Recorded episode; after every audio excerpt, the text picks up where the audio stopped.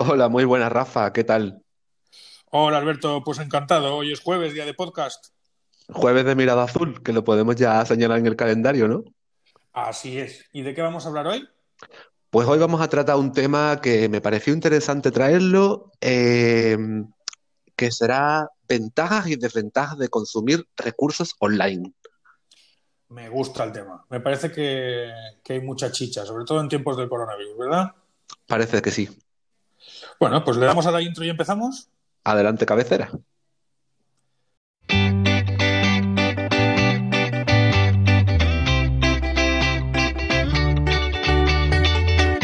Estás escuchando La Mirada Azul, Diversidad y TEA, un podcast de Rafa Suñer y Alberto León.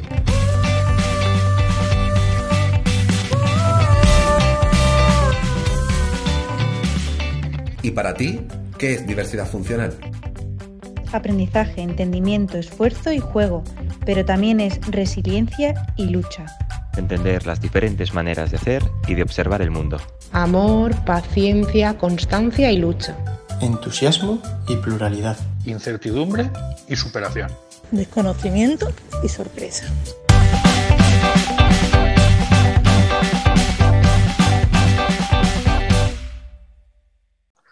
Bueno, pues como te decía, eh, quería tratar este tema también retomando o recogiendo un poco el testigo que dejamos con el tema de la semana pasada de- del confinamiento y de COVID.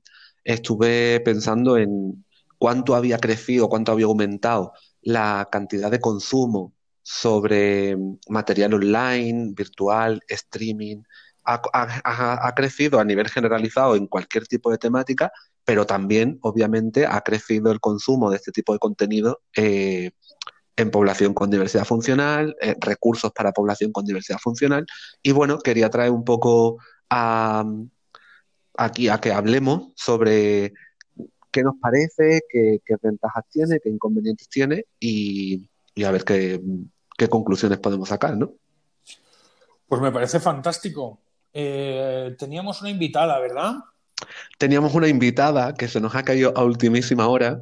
Nos iba a acompañar hoy la doctora terapeuta ocupacional Beatriz Matesán, eh, gran profesional, gran amiga mía, y quería que estuviera con nosotros aquí porque tiene mucha experiencia con familias y tiene mucha eh, experiencia en general eh, a la hora de intervenir con niños.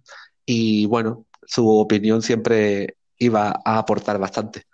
Pero Bueno, por tema COVID, Claro, eso te iba a decir, digo, estamos en una época donde todo el mundo entendemos, entendemos cómo, cómo están las cosas, ¿verdad? Al final, cubriendo compañeros, eh, forma- ayudándonos todos un poquito, poniéndonos hombro con hombro y, y entendemos perfectamente. En lugar de ponerle falta, la reinvitamos, ¿verdad que sí? Está reinvitadísima. No, no, ya se lo he dicho, que está metida en plantilla. Está- no se, Perfecto, no se escapa, no se escapa. La tendremos con nosotros, seguro.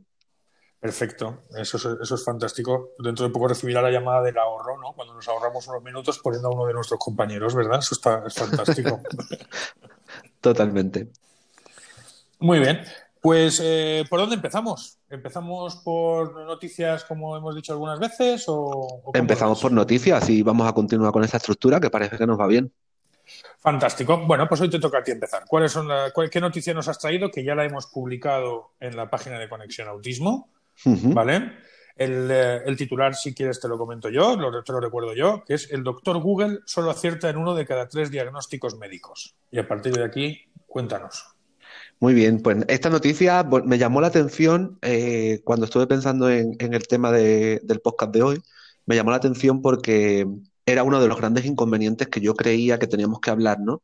Co- cuánto se está consumiendo o cuánto se está utilizando eh, herramientas de búsqueda generalizada como Google para hacer diagnósticos o para hacer autodiagnósticos.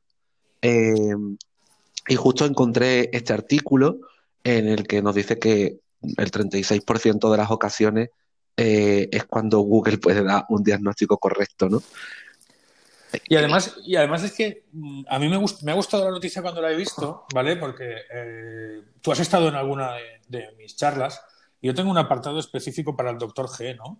Yo siempre le digo a las familias que hay que evitar a toda costa a, a- a Google, porque Google, si tú le preguntas algo, Google te contesta.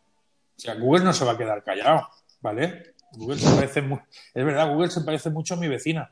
Tú le preguntas lo que sea y ella te va a contestar. Pues Google es igual. Google no se va a quedar callado. Oye, esto no lo sé. Esto no se lo plantea como respuesta. Entonces si tú le dices, oye, ¿qué pasa que no duermo? Y entonces empiezan a salirte motivos de insomnio que van desde, el- desde lo más variopinto hasta, hasta cosas gravísimas en las que uno mm, acaba muriéndose, ¿no? Claro, Nosotros- siempre. ¿sabes? En un alto porcentaje acabas muriéndote en cualquier respuesta que te dé Google relacionada con la salud. Eh, una gran profesional, una de las mejores eh, neurolingüísticas, neurolingüistas que yo conozco, perdona, Gemma Candela, cuando nos habló sobre, sobre la evolución del diagnóstico de Rafael, utilizaba algunos términos y lo primero que nos decía es, pero no busques en Google, por favor, yo te explico lo que es. Si algo tienes dudas, si algo de lo que he escrito tienes dudas, por favor, llámame, pregúntame, pero no busques en Google, porque te vas a volver completamente loco. Claro. Y, y es, y es cierto, ¿no? Es cierto completamente. El- e- es difícil no, no consultar a Google cuando te falta información. Y este es un tema que no sé si dejarlo luego para un poco para el debate, pero quizá da una pequeña pincelada. Eh, sí, yo, yo creo que si es, la herramienta de Google es tan altamente utilizada, eh, se tiene que deber a, a- varios factores mínimos. Y, y entre esos factores creo que está y muy predominante la falta de información que tiene una familia cuando se sienta delante del ordenador a buscar la información que le falta. Fíjate que eso, en eso no puedo estar más de acuerdo contigo.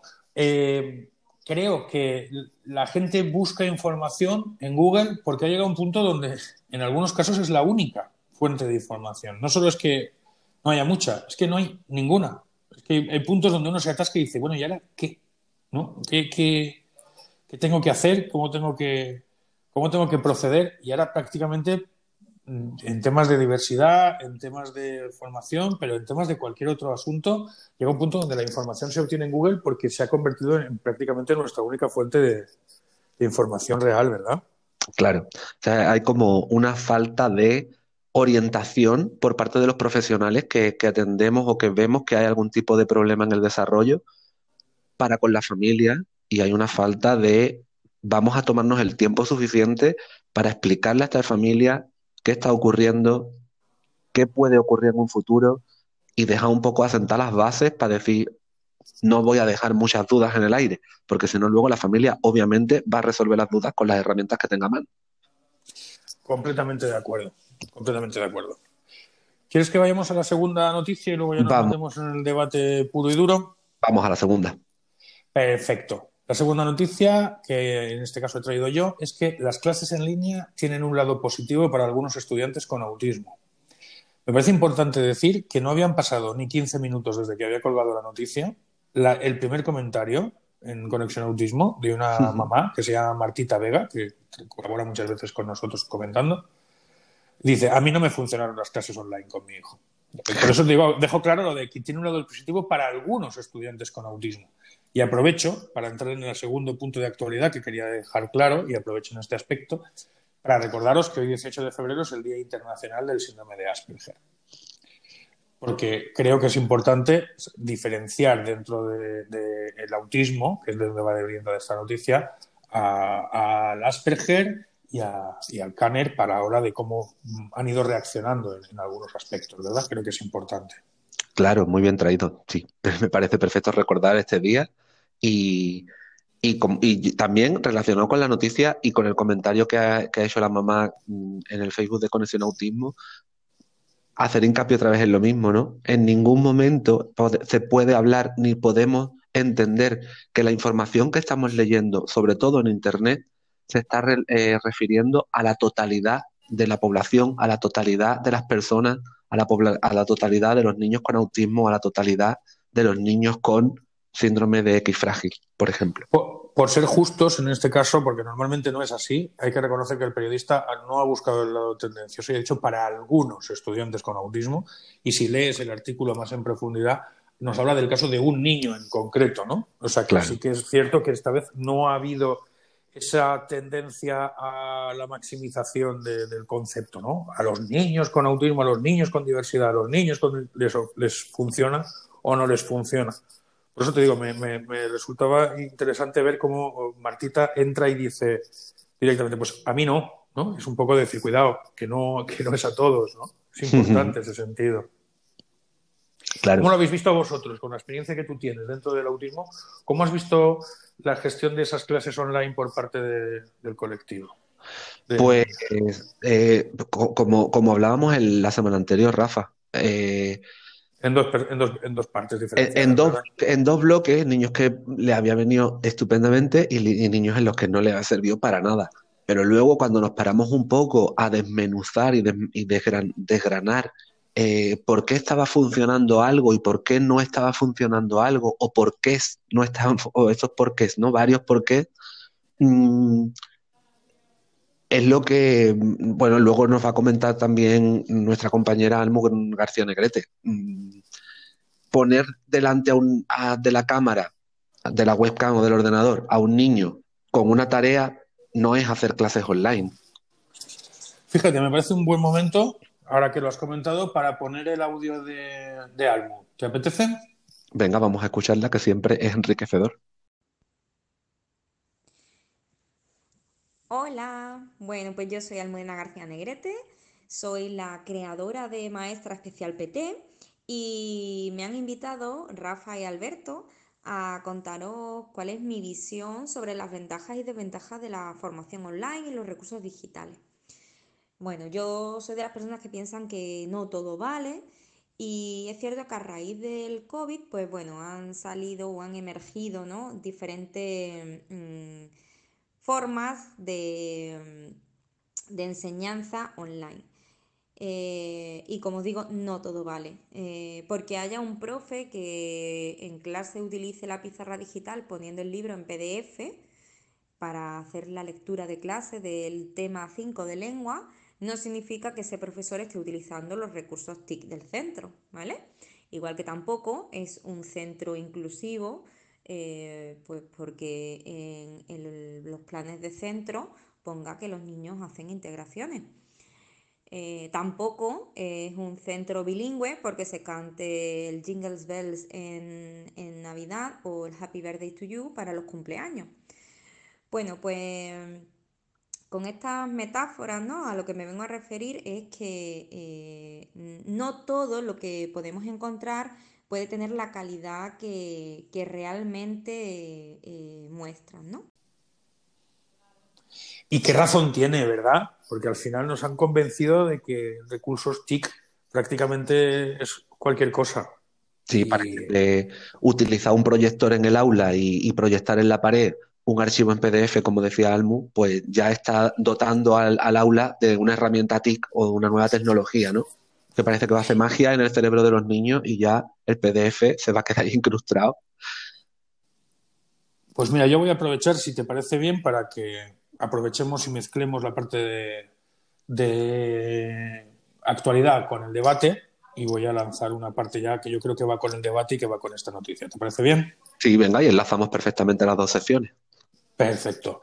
Yo creo que tanto las clases como las terapias, como cualquier recurso que en este caso nos ha, pro- nos ha proporcionado, nos proporciona Internet, deberíamos plantearnos si ya era o no era válido antes del coronavirus. Me explico.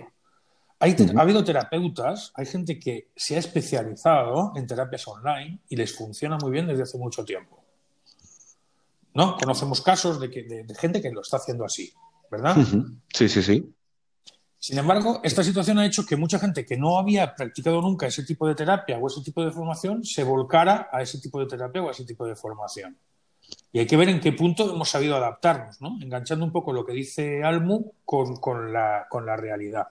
Yo siempre hablando en primera persona, porque ya sabes que como el profesional y el que sabe eres tú, yo tengo que contar experiencias porque no sé, no sé tanto como tú. Por eso, te, por eso tú molas tanto. Bueno, pero tú este sabes, caso- pero tú también sabes de, de experiencia vital que y yo también tengo la mía, así que es- estamos más o menos en el mismo raso, ¿eh? De- de- molamos los dos entonces. Venga, lo vamos a dejar en que molamos los dos. Está bien. Claro. Yo digo, nosotros no podemos estar más enamorados de los profesores de Rafael.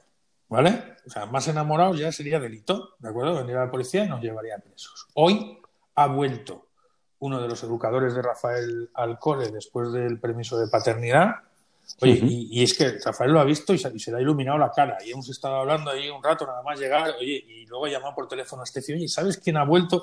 Una cosa fantástica y maravillosa. No podemos estar más enamorados de los profesores de Rafael. Pero realmente, Rafael, la escolarización online no le ha aportado más allá de que, de que hayamos podido llevar un seguimiento acompañado. Pero Rafael no iba a gestionar una clase ni iba a seguir una continuidad dentro del aula. No sé si me explico. Nosotros no hemos hecho aulas, nosotros no hemos hecho clases online de aquello de el profesor se pone delante y se pone a explicar. Hemos tenido un seguimiento fantástico, un acompañamiento espectacular, han estado pendientes, audios de WhatsApp, eh, llamadas, videoconferencias, pero realmente no hemos podido hacer una, escolarización normal, no ha sido un seguimiento de clase normal, ¿no? Lo, que quiero, lo que quiero plantear. No, un poco la tónica en general es que eh, es muy entendible que tal y como ha llegado la situación de COVID y se ha instalado y pues, el sistema educativo tenía que dar una respuesta más o menos rápida. Y las respuestas más o menos rápidas han sido pues implantar de una forma rápida y con los recursos que cada centro tenía, pues una continuidad del servicio de educación.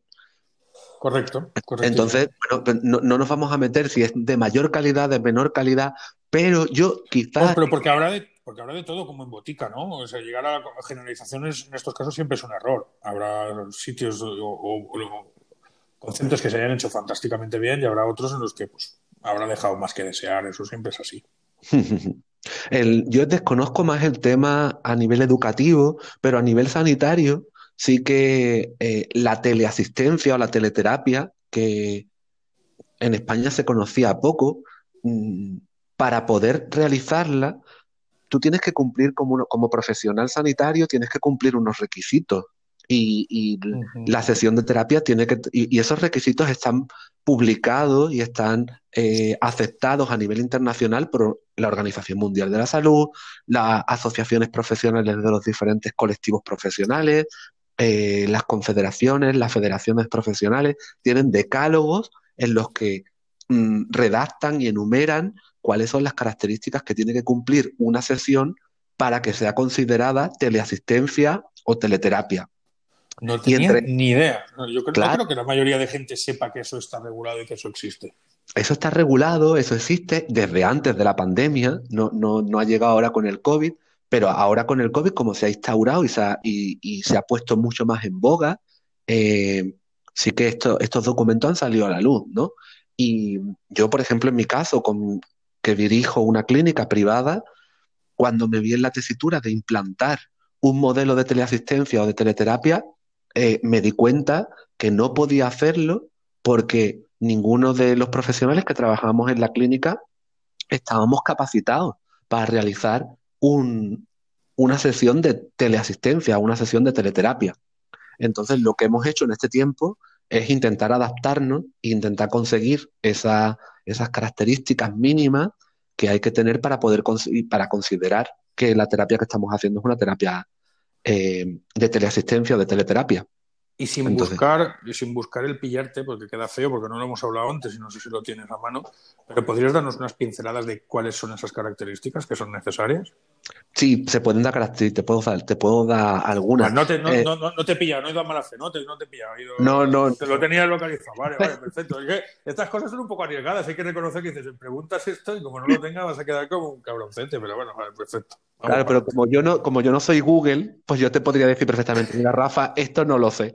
Pero. Has hecho, has hecho algo que es muy poco español, te lo voy a decir, con lo español que tú eres es decir, oye, he leído, he leído estas características y como no cumplo con la norma, no lo voy a hacer. ¿Sabes lo que te digo? Eso ya para empezar ya te, ya te pone en un sitio, ya te pone bajo sospechas. Claro, pero, lo, primero, lo primero, Rafa, que a mí más me llamó la atención es que eh, en estos códigos eh, están recogidos características deontológicas y éticas. Y, una de las primeras cosas que, te, que se te, que te plantean los grandes organismos que regulan todo, todo esto es que si tú vas a, utilizar este servicio o vas a realizar sesiones de teleterapia, mm, ¿cuánto de ético, cuánto de mm, moral es que tú a partir de ahora, yo en este caso, a partir de ahora que estoy realizando sesiones de teleasistencia, pueda atender a niños del mundo entero? Es decir, por, simplemente por decir que hago teleterapia, me puede escribir una madre de Chile y me dice, atiéndeme a mi hijo que yo quiero que me lo atiendas tú.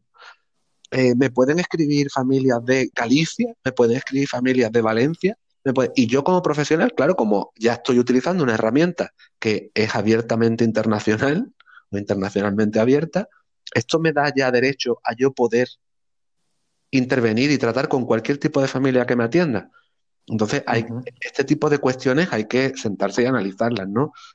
si yo sé que esta familia tiene un recurso de terapia ocupacional cerca de su domicilio, lo ideal va a ser que la terapia sea a nivel presencial y sea dirigida y supervisada por un profesional lo más físicamente posible, ¿no? O, lo más cercano a nivel físico. Y, todas estas cosas, pues, se han ido como olvidando a la hora de, no, no, no, pues yo hago mi terapia online y si me viene una familia de Chile, pues para adelante, pues yo trato a un niño de Chile, sin conocer la cultura chilena, sin conocer nada de nada, pues venga, para adelante. También es cierto, porque tenemos la maravillosa fortuna, tanto, no sé, en, Estoy, no sé vosotros en vuestras redes sociales, pero nosotros tenemos eh, configurado que solamente un 30% de nuestros seguidores de la página, de las páginas de redes sociales son de España. Hay más de un 50%, estamos cerca del 70-75% de, de nuestros seguidores, de nuestros conectados, que, que lo son de Latinoamérica, ¿verdad? incluyendo, incluyendo en Latinoamérica, en, la manera que yo lo estoy explicando, hispanohablantes de Estados Unidos, ¿vale? Son hispanohablantes del continente, continente americano. Y, en muchas ocasiones se ponen en contacto con nosotros para pedirnos recursos porque realmente es muy complicado acceder a ellos. En ese caso sí que estamos hablando de que, de que sí que se puede buscar la alternativa, ¿verdad? Sí, claro que sí, perfectamente. El, y, trayendo un tema más al debate, eh, las herramientas online o las herramientas que se nos ofrecen y de, un acceso tan rápido y tan libre desde Internet tienen su gran ventaja. Y su gran ventaja es esta que estamos hablando. Como una familia o como grupos de familia o grandes grupos de población que no tienen acceso a un tipo de información en concreta, la pueden llegar a tener gracias a las herramientas que nos ofrece por, ejemplo, creando una asociación como Conexión Autismo o mm, cualquier familia o ejemplo que conocemos de compañeros que tenemos que han creado blogs de contenido eh, online, eh, el sonido de la hierba al crecer, que lo tenemos ¿no? como uno de los principales. Sí, como referente, sí. Referentes de consumo de, herramientas online, ¿no? Para la atención de niños con autismo. Y que además Anabel eh, ha potenciado muchísimo la formación online y, somos conscientes de que hay cientos de personas que se han estado formando, no quiero decir una cifra más alta, porque luego, por cierto, tenemos que hacer una fe de ratas con, Anabel, ¿vale? Recuérdamelo. Eh, vale. Pero, pero sabemos que hay cientos de personas, por lo menos, que yo pensaría que son incluso más, que se han estado formando a través de su academia, eh, aprovechando esos recursos y de todas partes. Es lo que, lo que estábamos hablando. Claro, yo quizás, no sé, evidentemente, y como el título del episodio de hoy era ventajas e inconvenientes, evidentemente todo tiene sus ventajas y sus inconvenientes. Eh, poner al acceso prácticamente universal, o por lo menos de toda aquella persona que pueda tener acceso a Internet, herramientas de diagnóstico e intervención de algún tipo de problema de desarrollo en la infancia, pues es, un arma de doble filo, ¿no? O, tiene, o al menos uno de los filos del arma hay que tenerlo como bastante bien controlado. Porque hasta qué punto una familia que no sepa nada encuentra un recetario de cosas que hacer para niños con TEA o un recetario para cosas que hacer para niños con síndrome de Down y lo que decimos, pues a lo mejor en ese recetario puede, consumo de clases online o preferiblemente que las clases sean online. Pues no, no porque el niño tenga autismo, eh, vamos a tener que recomendar que las clases se den de forma telemática, ¿no? Claro, pues porque ahí hemos entrado en una, en una, doble vertiente, ¿no? Hay, hay mm, chavales eh, con TEA que ahora con este asunto, pues los padres nos dicen que ahora que había empezado a socializar, esto ha sido un pequeño problema, y otros que nos dicen lo contrario, que esta socialización a través de la pantalla les ha integrado más dentro de, dentro de su bloque de, de clase o dentro de su bloque de compañeros, ¿verdad? Es un poco encontrar siempre ese equilibrio. Claro, esa, eh, eh, y también lo comentaba en el episodio anterior, lo vuelvo a comentar en este, ¿no? La importancia de adaptar los contextos a las necesidades de cada uno.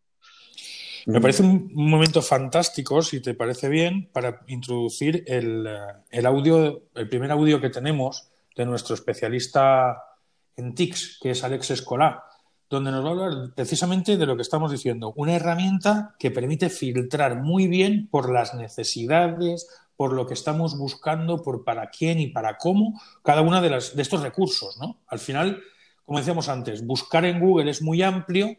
Eh, Alex nos trae una, una página web que lo que hace es reducir esa búsqueda a lo que nosotros de verdad necesitamos, tanto por tipo de, por edad, por eh, capacidades, por eh, diversidad, por idioma, todo ese tipo de cosas. ¿Te parece bien que escuchemos eh, el primer regalo de, de, Alex? Siempre me parece bien escuchar a Alex.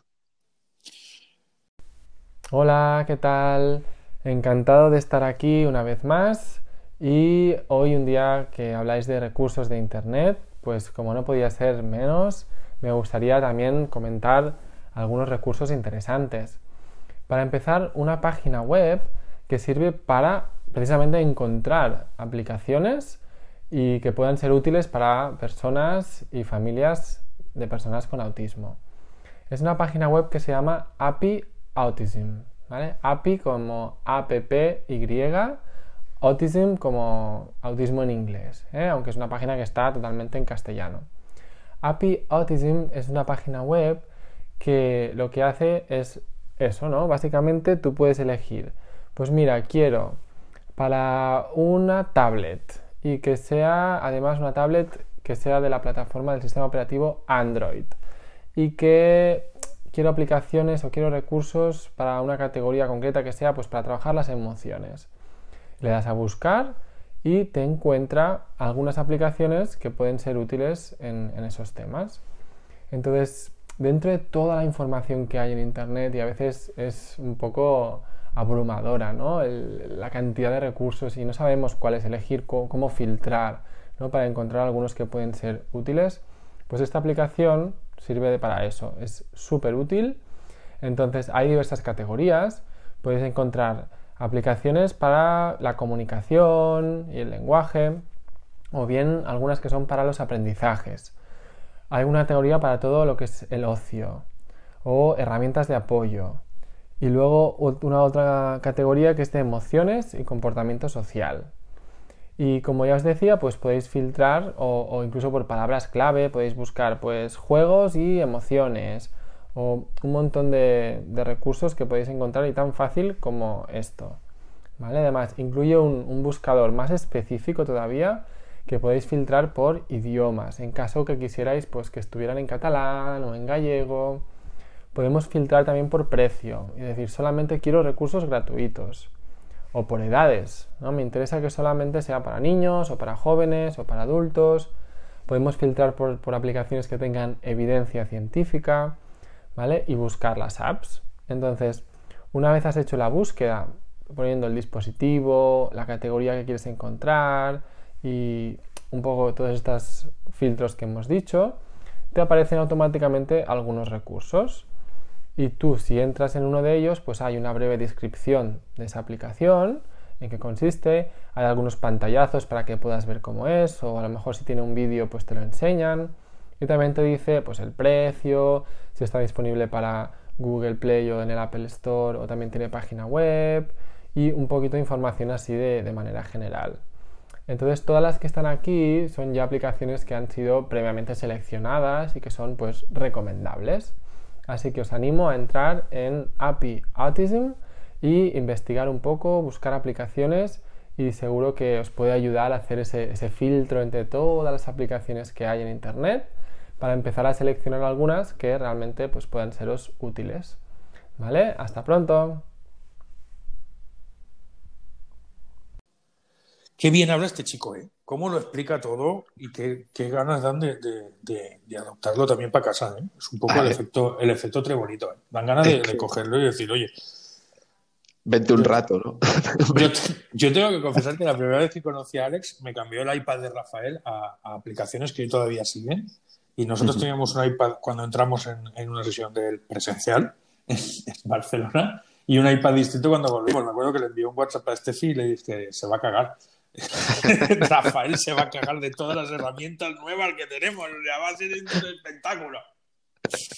Sí, sí, la verdad que el trabajo de, de Alex es admirable. Yo, le tengo una estima súper grande y, admiro muchísimo el trabajo que hace porque además eh, es una cosa muy útil y, tenía que estar en el programa de hoy sí o sí. Pues sí, y luego, y luego volverá porque nos ha dejado otro, otro regalito. Pero es importante, eh, yo creo que de lo que ha comentado Alex y lo que estabas comentando tú, es importante que lleguemos a esta, a esta misma conclusión, ¿no? Es decir, recursos sí, pero bien segmentados, bien trabajados y bien gestionados, ¿verdad?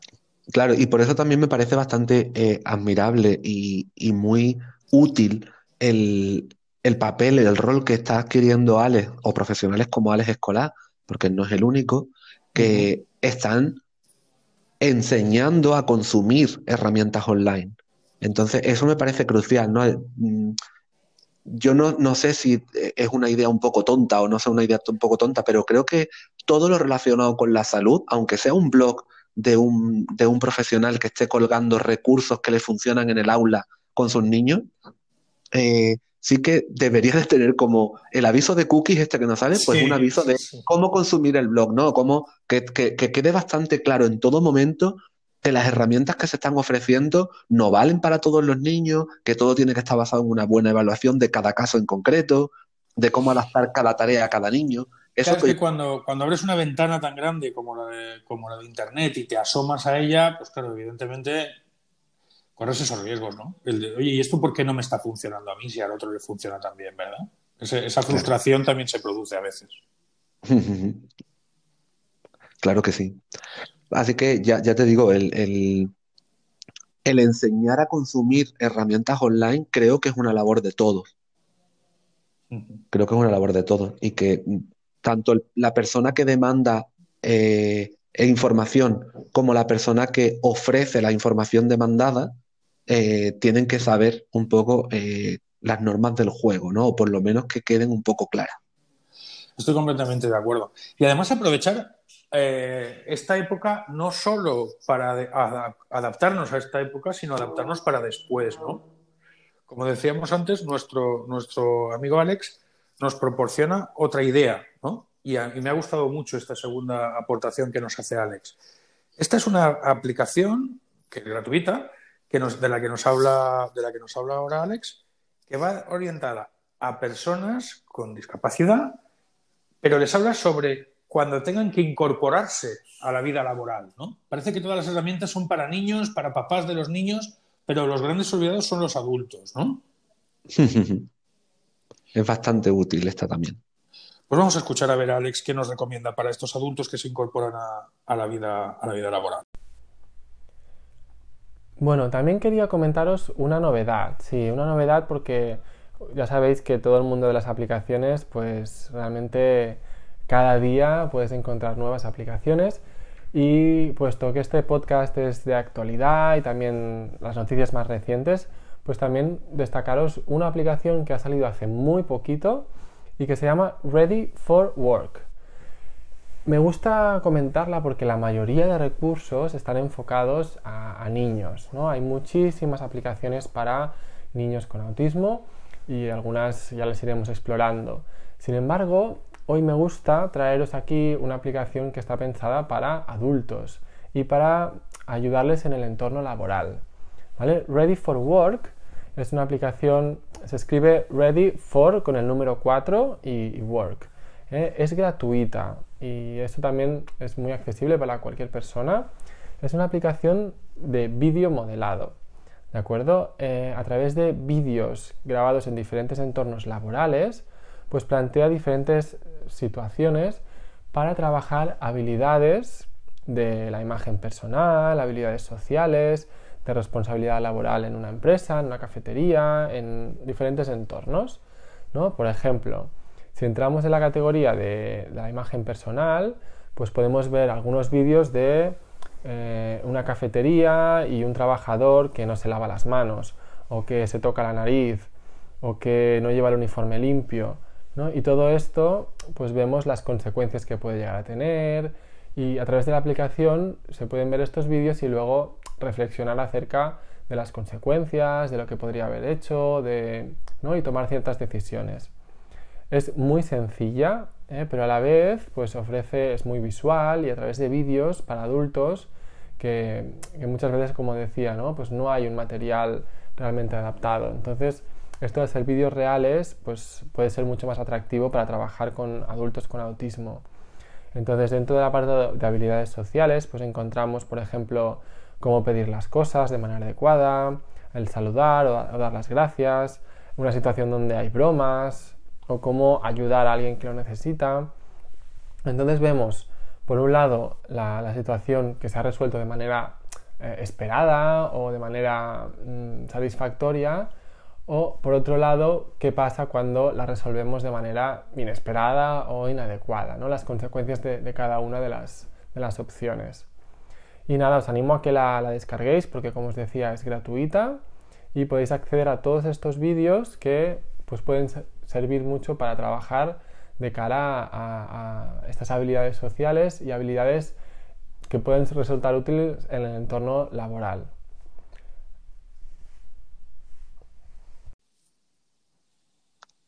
evidentemente y efectivamente, qué importante es el intentar dar recursos no solamente a un tipo de población en concreto, que a lo mejor es el tipo de población que más consumo recursos, que más recursos consume. Eh, y en este caso, el que haya también herramientas y que se den a conocer herramientas para otro tipo de población, otro tipo de edad de población, es completamente útil. Así que yo creo que nos viene, nos viene bien a todos. Necesario, súper necesario también, es verdad, es verdad. Muy bien, pues oye, está quedando un tema muy chulo, ¿eh? Nos estás, nos estás aportando un tema muy interesante. El, yo quería retomar un poco el tema este de cuánta, y, hacerte a ti la pregunta, ¿no? Como, como familia, mm, ¿cuánta falta de información crees que, que está habiendo actualmente o, bajo la experiencia que vosotros tenéis cuando recibisteis diagnóstico de Rafael y demás, sobre información generalizada del diagnóstico, información general de sentar unas bases y tranquilizar a la familia o explicarle a una familia mm, en qué consiste este diagnóstico o en qué consiste una terapia o en qué... ¿Tú qué experiencia tienes, Rafa? Eh, ¿Esto está haciéndose? ¿No? Pues fíjate, yo creo que esta experiencia eh, es distinta ahora que cuando nosotros recibimos el diagnóstico, pero no todo lo distinta que debería ser, ¿vale? Nosotros recibimos el diagnóstico de Rafael hace ocho años ya, ¿eh? que con la tontería parece que fue, que fue antes de ayer, pero llevamos, llevamos ocho años en el, camino de, de la diversidad. Y lo primero que nos encontramos fue un vacío de información terrible. Acudíamos al doctor Google, como todo el mundo, y al final para poder acceder a cierta información tuvimos que buscar en, las asociaciones. El, el, sistema online no nos, o sea, la, red no nos proporcionaba respuestas. Y al final tuvimos que acudir a las, a las, asociaciones, informarnos, hablar con ellos. Y te diría que a día de hoy, ocho años después y con nuestra propia asociación, los momentos mm, más intensos que hemos vivido eh, como asociación. Hemos tenido momentos maravillosos, eventos por toda España, en algunos has participado tú en Barcelona, en Madrid, aquí en Alcira, con Anabel, metimos a 500 personas en una sala, fue una cosa brutal. Sin embargo, te diría que lo, más intenso que hacemos dentro de nuestra asociación es tomarnos un café con los papás novatos, ¿no? Y es tan importante, tan necesario ese, ese aspecto, y creo, y creo que es una pena porque no estamos sabiendo gestionarlo con este nuevo recurso que es el Internet, no estamos sabiendo hacerlo, porque esto es un, problema más de piel. No sé cómo lo ves tú. Claro, lo, pues veo de una forma muy parecida. Eh, creo que se tienen que fomentar los encuentros entre personas que están pasando por esta misma situación o que han pasado por una misma situación en un determinado momento. Eh, porque el tipo de información que se da rellena más lagunas o de información no dada previamente y que es buscada también por la familia que el sentarte y poner en Google la palabra autismo. ¿no? Que, fíjate, a través de una, de una extensión de Google Chrome, eh, y meto así el dato, eh, la palabra autismo en el último mes en España ha tenido 49.500 búsquedas.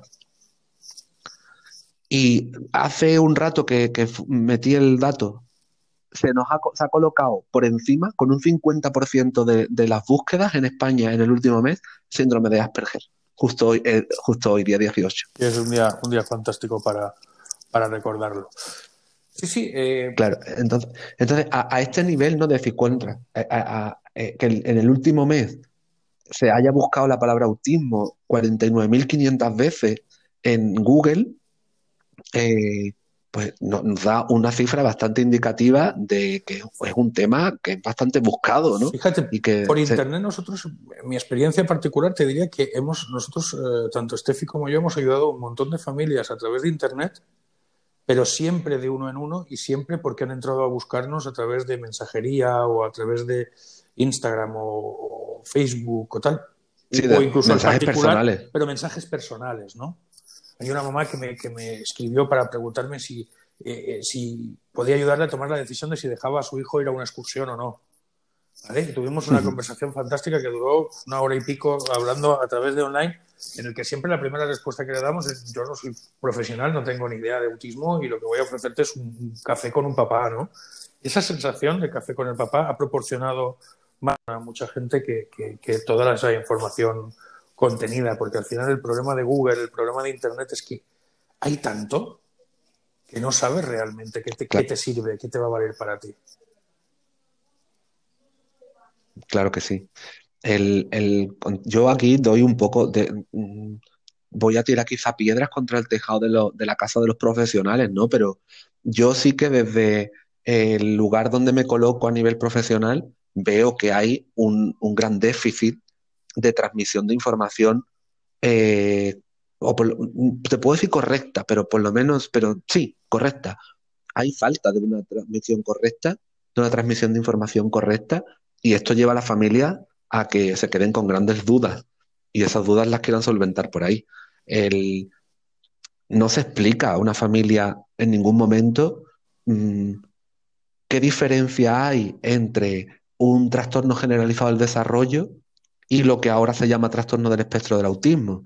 Dependiendo del profesional y dependiendo el manual o la clasificación diagnóstica que utilice, lo va a llamar indeterminadamente de una forma u otra, pero el papá o la mamá que recibe esa palabra eh, lo recibe y se queda con la palabra que le ha dicho el profesional. Si a, mí me dicen TGD, en TGD no hay, la palabra autismo no aparece por ningún lado. Pero sin embargo, yo me voy con mi diagnóstico de TGD a un gabinete privado a hacer una terapia y el profesional me dice, ah, sí, autismo. Y entonces a esa familia la dejamos como totalmente desubicada. Dicen, No, no, no, ¿cómo que autismo? A mí me han dicho que trastorno generalizado del desarrollo. Y es que Sí. nadie le ha explicado a esa familia que hay o no hay relación entre un término u otro Sí, las término. etiquetas, las pegatinas, Igual. ¿no? Eso como, como con el Asperger es exactamente igual, ¿no? Al final ha llegado, ha llegado un momento Claro. donde, donde se ha llegado a identificar el Asperger como el autismo bueno, ¿verdad? O sea, como eh, eh, tiene autismo, pero tiene Asperger, ¿no? Cuidado, no es. Es como, sí, claro, claro, es como, qué suerte has tenido, Claro, ¿no? entonces llegaba un momento donde tú ves las, las, las dificultades que pasa cualquier niño, cualquier adulto que se encuentra dentro del espectro eh, con, con Asperger y dices, bueno, pues, eh, vamos a, a gestionarlo de manera adecuada. Hay, hay que revisarlo bien, hay que verlo todo con, con el cariño adecuado, ¿no? Yo creo que al final el resumen de toda la historia es, viene reflejado como tú has dicho antes, ¿no? Habría que tener casi que un libro de instrucciones para cada, para cada página web, para cada eh, recurso, ¿no? No quizá un, quizá un libro de instrucciones, pues no, porque no vamos a poner a todo el mundo ahí a escribir instrucciones. Bueno, era- tampoco nos la Era una, manera de hablar. de instrucciones. El libro- no, no nos leemos Ya- el prospecto de las medicinas, que mira que es pequeño y siempre sale lo antes, lo primero. Yo no he conseguido nunca abrir una caja de, de medicación por el lado que no lleva el prospecto, con lo cual, y ni siquiera ese no lo leemos, como para leernos el de la página web. Pero sí, sí, un aviso, un aviso importante sí que, sí que es muy, sí que es muy útil. Sí. Muy bien, pues eh, como siempre preguntamos, ¿algo que antes de que vayamos cerrando te gustaría que comentáramos? En principio creo que hemos tratado todos los temas que queríamos tratar. Fantástico. Pues entonces, vamos a, antes de despedirnos, a hacer uno de los, de los apartados que la otra semana no pudimos, no, no, hicimos porque al final nos, nos emocionamos con, con Trebolito y no, y no llegamos, que era lo de los recursos. Y para un episodio como el de hoy, que hablábamos de recursos online, sobre cursos o sobre formación, pues qué mejor que en lugar de traer un curso concreto, traigamos una plataforma donde uno puede encontrar diversos cursos y encontrar desde eh, cosas relacionadas con la sexualidad a logopedia, a, preparación de materiales y, hoy no, y todo ello dentro de la misma plataforma. Eh, Almu Negrete nos va, nos va a contar, maestra especial PT, nos va a contar cuál es, eh, cuál es la plataforma que nos recomienda hoy. Eh, la formación online que se está produciendo cada vez de mayor calidad y a un bajo coste en la plataforma de formación de Yo Apoyo Altel. Eh, gracias a esta plataforma, bueno, pues podemos encontrar, como os digo, eh, bastante formación, una formación muy variada en la que participa mm, gran parte del claustro DEI, como por ejemplo ahora tienen un curso para el profe, mm, eh, un curso que va a dar, perdón, el profe Ramón, y también tienen un curso de playterapia para trabajar con los Playmobil, y también hay un curso, por ejemplo, de sexualidad con Zoraida eh, compasión. Eh, me refiero a que, como veis, el abanico es muy amplio. Podemos hablar de disciplina positiva, podemos hablar de terapias para trabajar problemas con los chicos a nivel de incidencia, habilidades sociales, autonomía, o podemos trabajar el tema de la sexualidad. Que siempre, siempre podréis encontrar una opción válida, pero que, tenéis que buscar la que mejor se ajuste a vuestra realidad a vuestras necesidades y al momento. Pues sí, más o menos la conclusión que todos tenemos, ¿no? Eh, todo mm, adaptado y todo individualizado y todo teniendo, teniendo como una base de conocimiento sobre el tipo de consumo que estamos haciendo de una herramienta concreta. Y de todas las herramientas en general. Y además todas las herramientas son fantásticas y tienen, y tienen sus pros y sus contras. Hoy, antes de ir al final, me apetecía, eh, porque así se lo prometí a Anabel, hacer una aclaración, ¿vale? En el primer eh, episodio dije que ella era profesora en la Universidad de Hamburgo, ¿vale? Ahora os voy a poner un audio porque ella ha necesitado aclararme que no es profesora en la Universidad de Hamburgo. Lo que es que su aclaración incluye términos alemanes que me era imposible de repetir.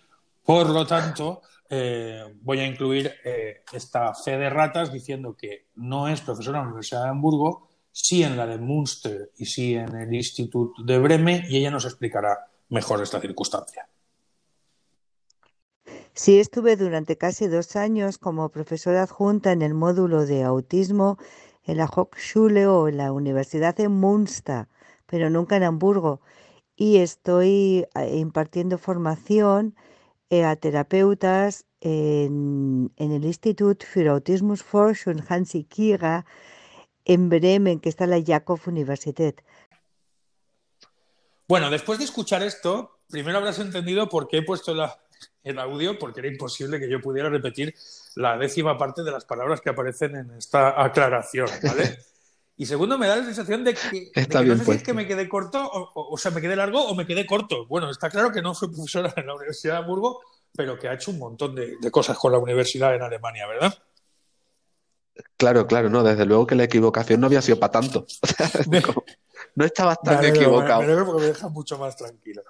Y antes de despedirnos con, con calma en el caos, hoy pido un comodín, ¿vale? Y es el comodín de la vuelta. Vamos a escuchar la sección de Steffi de Calma en el Caos antes de despedirnos y luego la comentamos y nos despedimos. ¿Te parece bien? Venga, estupendo, Rafa. Sí, yo creo que te, daremos derecho a la réplica. Hola a todos, soy Steffi desde Calma en el Caos y soy mamá de Rafael, un niño de nueve años con autismo severo.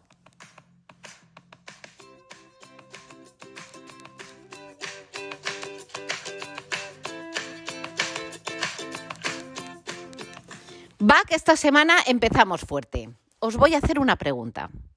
¿Vosotros creéis que una familia con diversidad funcional puede ser feliz? Pues claro que sí, y mucho además, como cualquier otra familia. Es cierto que hay que pasar antes por muchas fases. Eh, esto no se trata de, ay, voy a ser feliz y soy feliz. No, esto no funciona así. Cuando diagnostican a tu hijo, pasas por un duelo, quizás por una depresión, no lo sé, no soy psicóloga. Eh, yo me acuerdo que, por ejemplo, en mi caso, estuve un año que no podía parar de llorar con desconocidos. Iba al supermercado y me ponía a llorar. Iba a la mercería y me ponía a llorar. Y no os cuento el drama que se organizaba en mi casa cada vez que salía el anuncio de UNICEF. O sea, era un completo drama. Pero del duelo se sale también. En fin, que os estaréis preguntando, vale, ¿esta qué rollo me está soltando? ¿Cómo se puede llegar a ser feliz? Pues nosotros hemos basado nuestra felicidad en la importancia del núcleo familiar, de, lo que nos hacía felices a nosotros. De repente nos hemos dado cuenta de que en, en la naturaleza éramos felices. Pasear, eh, ver la tele juntos, jugar juntos, cocinar juntos. Ahora cocino con mi marido, que antes, ostras, sí que ha sido muy difícil para nosotros. Eh, amar a, nuestros seres queridos, a nuestra familia, a nuestros amigos, compartir, ayudar. Qué importante ayudar a, a todos los que conocemos y a, lo, a los desconocidos también. Os voy a contar una anécdota que nos pasó el viernes. Rafa se estará riendo. Bueno, pues el viernes pasado por la noche a las nueve y media, nosotros cenamos súper pronto, a las ocho estamos cenando. A las nueve y media ya para nosotros es noche cerrada, de pues nos íbamos a, a duchar, a poner en pijama, en fin, llaman a la puerta.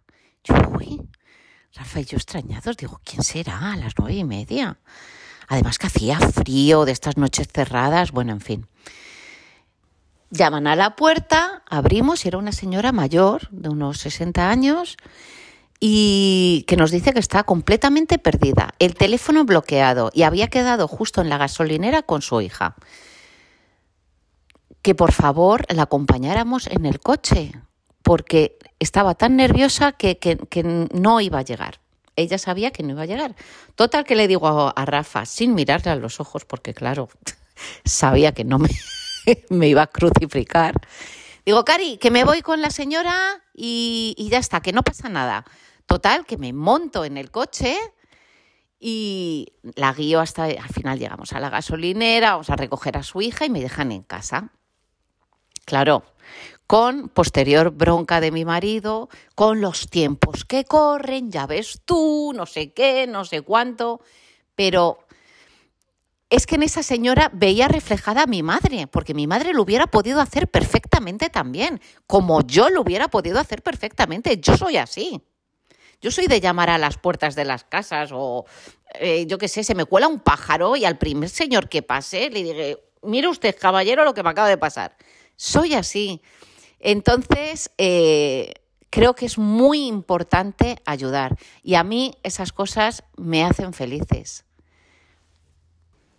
Amar, reír, crecer, abrazar, crear, regalar, llorar, pasear, descubrir, hay tantísimas cosas para ser feliz, tenemos tantas cosas al alcance de nuestras manos que no nos lo creeríamos, pero hay que echarle un poquito de ganas. Familias caóticas, os toca a vosotros descubrir lo que os hace feliz. Ah, pero no os olvidéis nunca de amar vuestro caos. Un besote a todos. Bueno, bueno, bueno, bueno. Yo creo que es importante aclarar que cómo cuenta Steffi la historia no refleja la totalidad de, del evento en sí, ¿vale? Quiero decir. Cuenta, ya, ya que tenemos la oportunidad, cuéntanos, todas las historias tienen dos partes, ¿no? O por lo menos dos partes, así que ya que tenemos la oportunidad de la otra parte. Claro, yo lo que quiero dejar claro es que yo no me oponía en ningún momento a que Steffi pudiera ayudar a la buena señora. Pero es una señora que de repente llamó a la puerta, se metió en casa y dijo, me acompañáis a la gasolinera que está ahí mi hija. Y yo, cuando volvió Steffi, lo único que le dije es, podías haberte llevado cuando menos el móvil. El, el móvil. ¿No? Un poco por, por, saber, ¿no? Que está todo bien, que yo qué sé.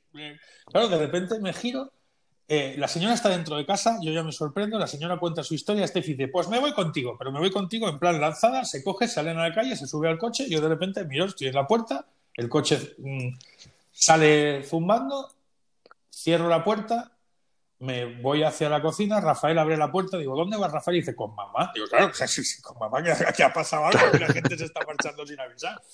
La gata, se, la gata que está recién operada se escapa y se esconde debajo del coche, con lo cual, cuando Steffi volvió cinco o diez minutos después, estaba yo en pijama, metido debajo del coche, intentando sacar a la gata, con el niño al lado, mirando, o sea, que fue una, una, un esperpento fantástico.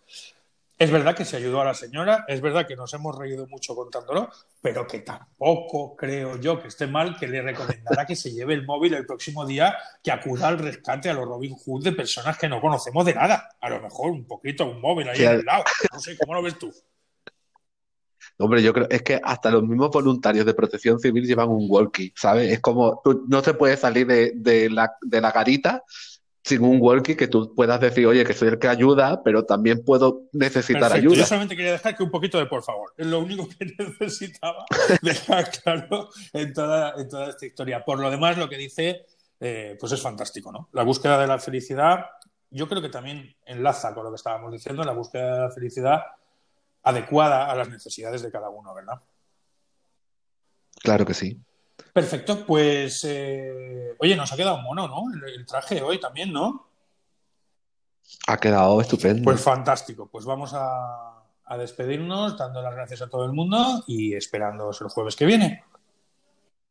Muy bien, muchas gracias a todos por estar ahí, escuchar y nos vemos la próxima semana. Nos oímos la próxima Un abrazo semana. grande, Alberto.